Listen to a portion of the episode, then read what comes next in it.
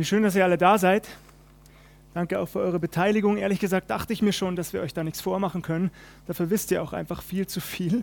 Aber wisst ihr, was mich wundert, dass der erste Buchstabe, der genannt worden ist, das S war. Schon im ersten Gottesdienst war es das S und ich frage mich, wieso das S? Ich meine, ein schöner Buchstabe, keine Frage, aber das E oder das U oder das A, das S.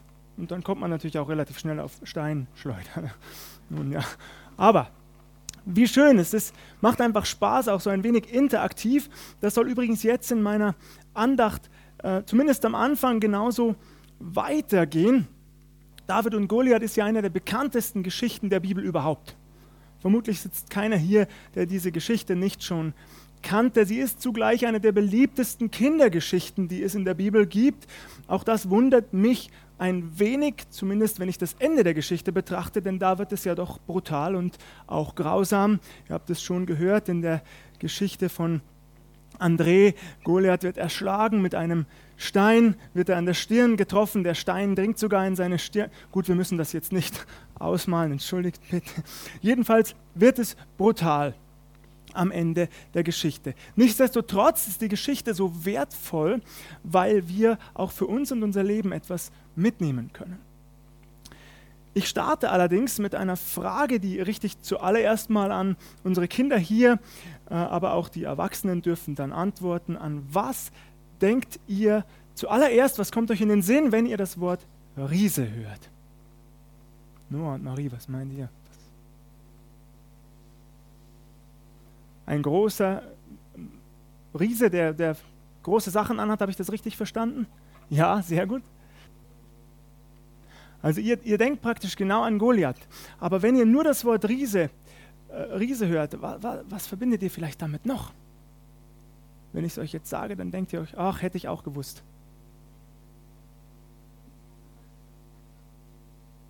Super, das stimmt, ist richtig. Aber schau, ich dachte, ich dachte an Märchen. Kommt euch das in den Sinn?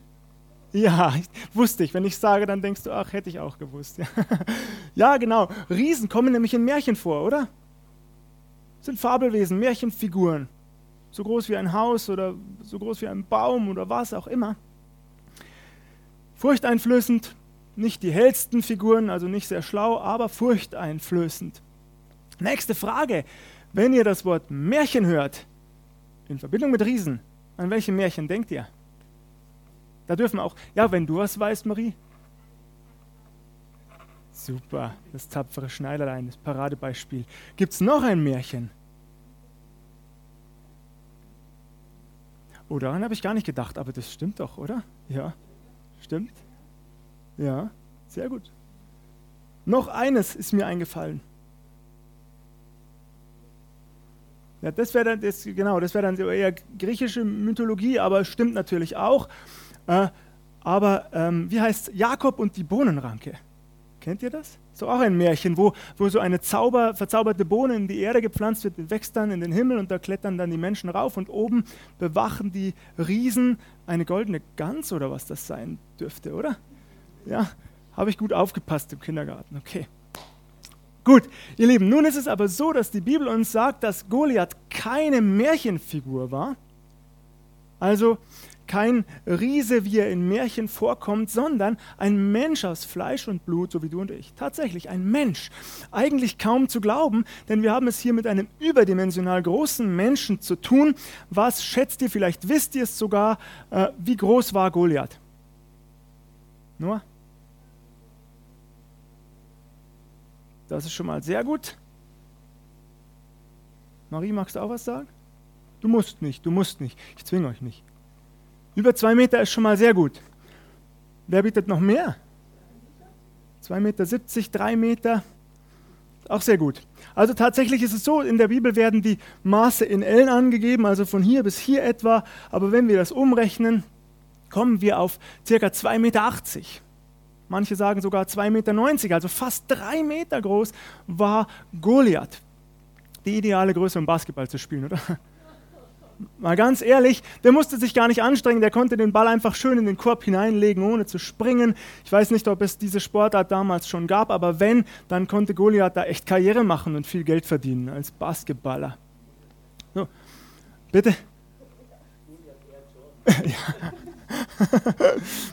Als ähm, weiteres Beispiel, um uns zu verdeutlichen, wie groß dieser Mann wirklich war. Ich bin etwa 1,80 Meter groß, 1,78 Meter um genau zu sein, aber wenn ich meine Haare mit Gel ein wenig aufstellen würde, komme ich auf 1,80 Meter, so ein wenig mit Schummeln. Das heißt, Goliath nochmal ungefähr einen Meter größer als ich, so ungefähr. So ein Riesenmann. Nun habt ihr schon gehört, er war Soldat von Beruf. Als Soldat im Heer der Philister war er nach Israel gekommen, um was zu tun. Was meint ihr, was wollten die Philister in Israel? Ihr müsst nicht immer, wenn ihr nicht wollt, ihr müsst nicht immer, fühlt euch ganz frei, ihr dürft, alle dürfen antworten. Ja. Bitte? Den Israeliten schaden? Ja, ja, genau, aber ganz, ich habe ganz Konkretes vor Augen. Land, ja genau. Ja, erobern wollten sie, nichts anderes. Sie wollten das Land Israel für sich haben und damit natürlich alles, was äh, es in diesem Land gab. Die Schafe, die Ziegen, die Rinder, die Esel, die Kamele, ähm, aber auch die Ernte. Weizen und Mais und ich weiß nicht, wächst Mais überhaupt in Israel? Keine Ahnung. Schlecht vorbereitet. Nein, aber jedenfalls Trauben und Oliven und Orangen und Zitronen und Granatäpfel. Also es gibt eine ganze Menge, was man in Israel dann für sich haben hätte können. Und das wollten die Philister auch ihren eigenen Lebensraum vergrößern, um sich vielleicht größere Häuser zu bauen, größere Felder anzulegen. Deswegen waren sie gekommen. Hat schon mal jemand versucht, euch etwas wegzunehmen?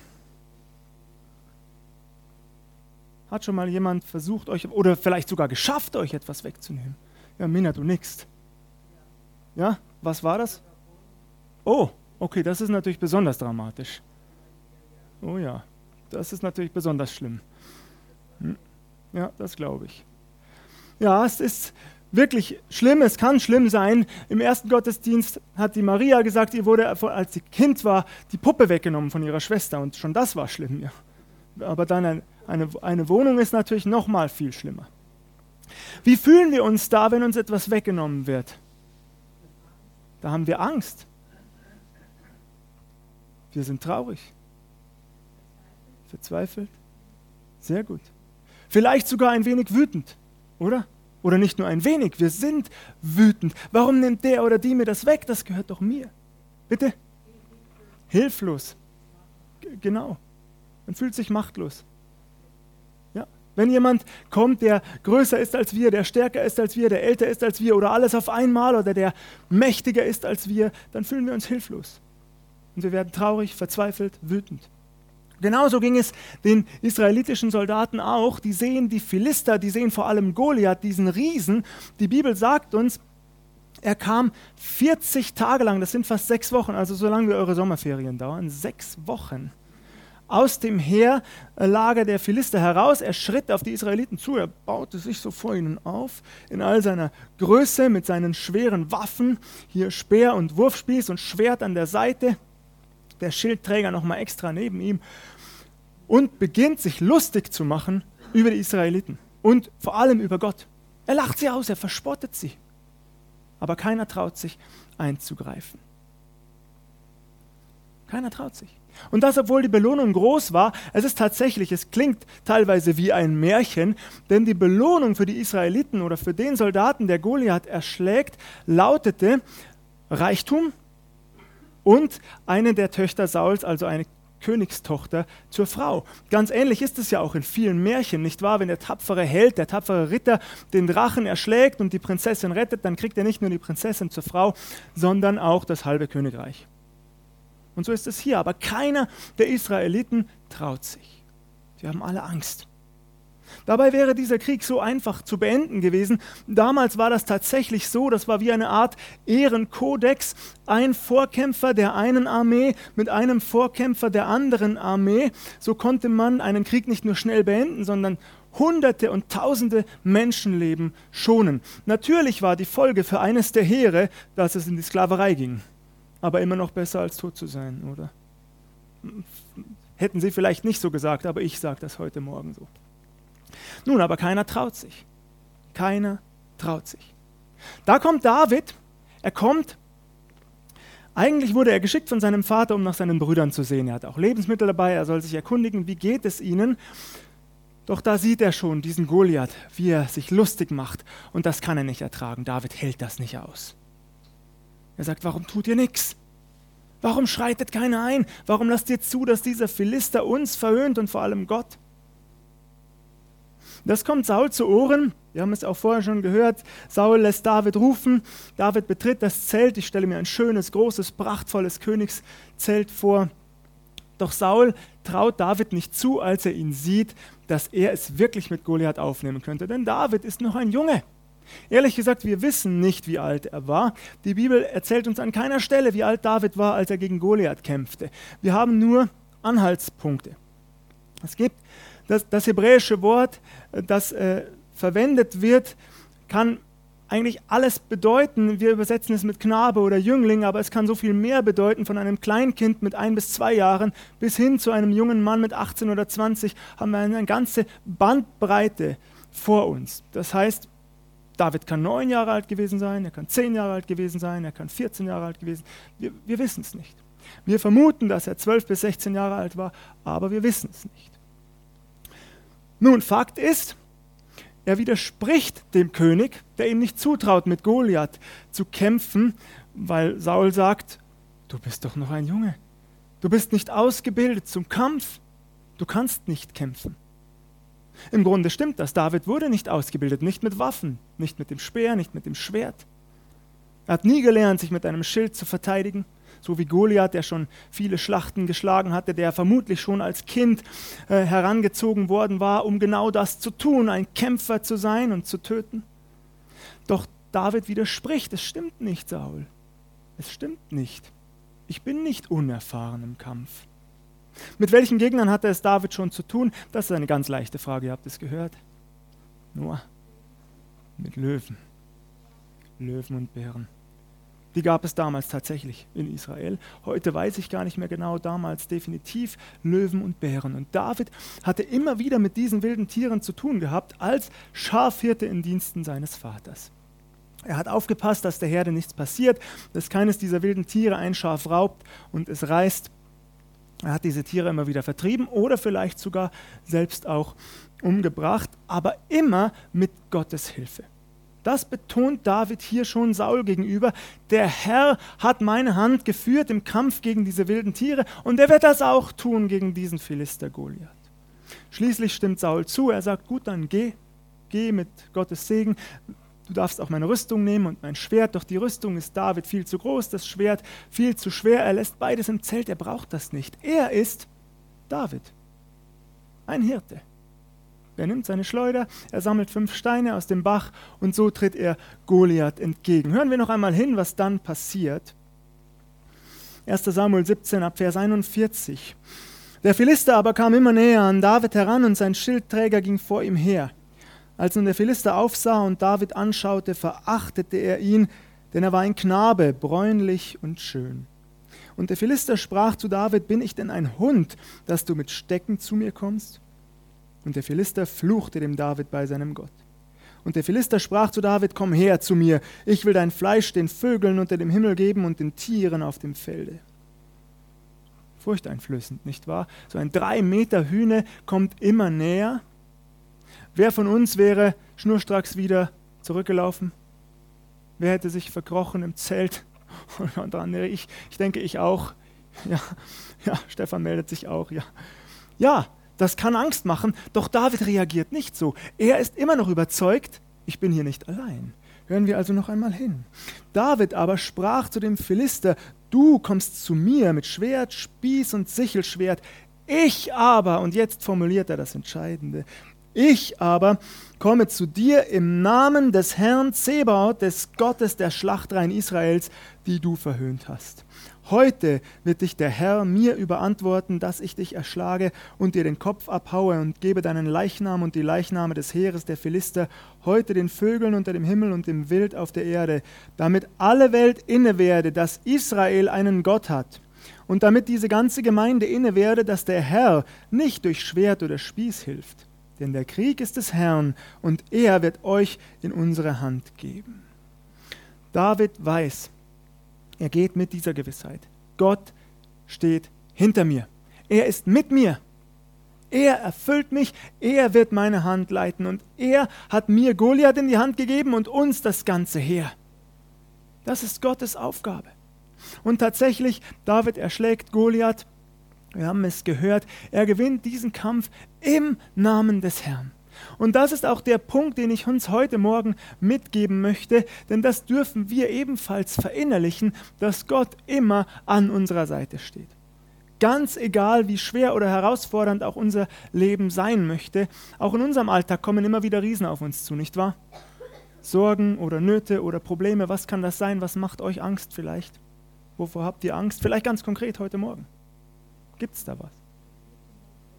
Der Krieg, ja weiteres.